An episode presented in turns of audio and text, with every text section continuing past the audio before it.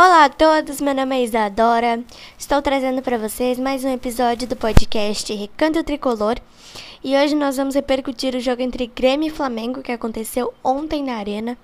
O Grêmio perdeu para o Flamengo por 4 a 2 de virada. A gente vai falar bastante desse jogo, né?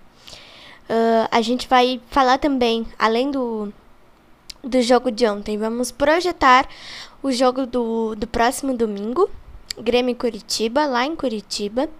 Vamos falar também sobre a entrevista do técnico Renato Portaluppi junto com o, o nosso primeiro assunto, que é o jogo do Grêmio contra o Flamengo. Vamos falar da entrevista do técnico Renato Portaluppi, que foi bem forte, né? E uh, o assunto principal do nosso podcast será: Renato fica no Grêmio ou não?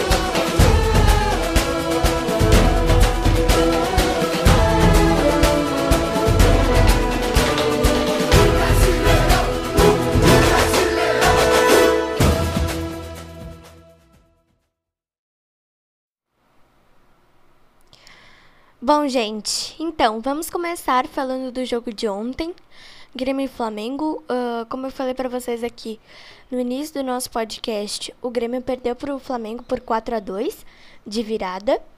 Uh, o Grêmio no primeiro tempo uh, saiu, né, do primeiro tempo para o intervalo vencendo por 1 a 0.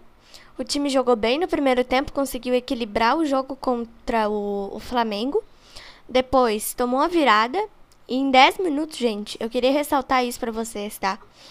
Em 10 minutos, o Grêmio tomou 3 gols. O primeiro gol do Grêmio foi marcado pelo Diego Souza. Depois, o Everton Ribeiro empatou. O Gabriel virou. E o Arrascaeta ampliou. Então, Uh, o time tomou 3 gols em 10 minutos. Depois o Diego Souza fez um, um baita gol de falta, 3 a 2 E nos acréscimos, gente, o Isla uh, ampliou para o Flamengo e ficou nisso, 4 a 2 né? O Grêmio está em sexto na tabela de classificação do Campeonato Brasileiro, com 51 pontos. E estamos em uma situação bem difícil, né? Estamos a cinco jogos sem vencer empatamos três desses cinco, né? Fortaleza, Palmeiras e Atlético Mineiro e perdemos dois, Internacional e Flamengo ontem. O Grêmio tem cinco derrotas no Campeonato Brasileiro, 16 empates e apenas 12 vitórias. Né, nesses 32 jogos que agora nós temos a, a tabela completa, né? Nós não temos mais nenhum asterisco na tabela, né? Então nós temos 32 jogos 5 derrotas, 16 empates, 15 empates, perdão, 15 empates e 12 vitórias. Vou falar um pouco então do que eu achei do jogo. Né? Achei que o time foi melhor no primeiro tempo, porque no segundo tempo estava totalmente perdido, né? A gente pode perceber isso. Então, meu voto dessa vez vai para o primeiro tempo. No primeiro tempo, o time jogou melhor, né? Conseguiu equilibrar a partida contra o time do Flamengo, o Flamengo foi melhor, né, gente? Nos, nos, nos dois tempos, né? O time do Flamengo jogou bem. Mas no segundo tempo jogou mais. Tanto que fez quatro gols no Grêmio. E no primeiro tempo o Grêmio conseguiu fazer um gol. No segundo tempo o Diego Souza fez aquele, aquele gol de falta. Mas mesmo assim o time perdeu. E nós ficamos, né? Obviamente chateados. E ontem o técnico Renato falou na entrevista coletiva ele estava bem de, de cabeça quente, obviamente, porque perdeu. E ele falou bastante coisas na entrevista da imprensa. E uma coisa que ele disse também, que eu queria colocar aqui para vocês, não vou colocar o trecho da entrevista, tá? Mas uma coisa que ele falou é que ele nunca vai ajudar o Internacional. Se depender dele, ele nunca vai ajudar o Internacional. Ele falou muitas coisas ontem na, na coletiva, coisas bem fortes, como eu já, já falei aqui pra vocês. E uh, é difícil, né, gente? É difícil, a gente, a gente sabe como é, mas é o futebol, né? No futebol a gente não ganha tudo, mas também não perde tudo. Então o futebol é uma questão de, de sorte. Se o time vem bem, consegue vencer.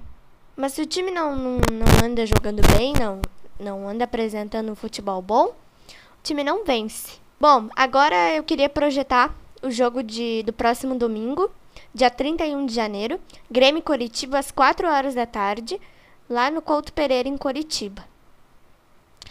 Seguinte, eu acho que assim, o Grêmio devia fazer alterações na, na escalação e com certeza vai fazer. Porque o GPR não vem fazendo atuações que agradam o torcedor. O Kahneman levou o terceiro cartão amarelo, está fora. Então, com certeza, o técnico Renato Portaluppi vai fazer alterações na, na equipe para o jogo do próximo domingo contra o Coritiba. Com todo respeito ao time do Coritiba, gente, mas eu queria falar que vai ser muito difícil continuar nessa situação se o Grêmio perder para o Coritiba no próximo domingo.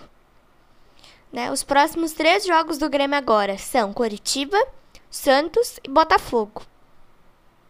Né? Depois nós temos São Paulo, depois o Atlético Paranaense e por fim o Bragantino para fechar o campeonato. Então, são Coritiba, Santos, Botafogo, São Paulo, Atlético Paranaense e Bragantino. O Grêmio não conseguiu até agora vencer um time do G6.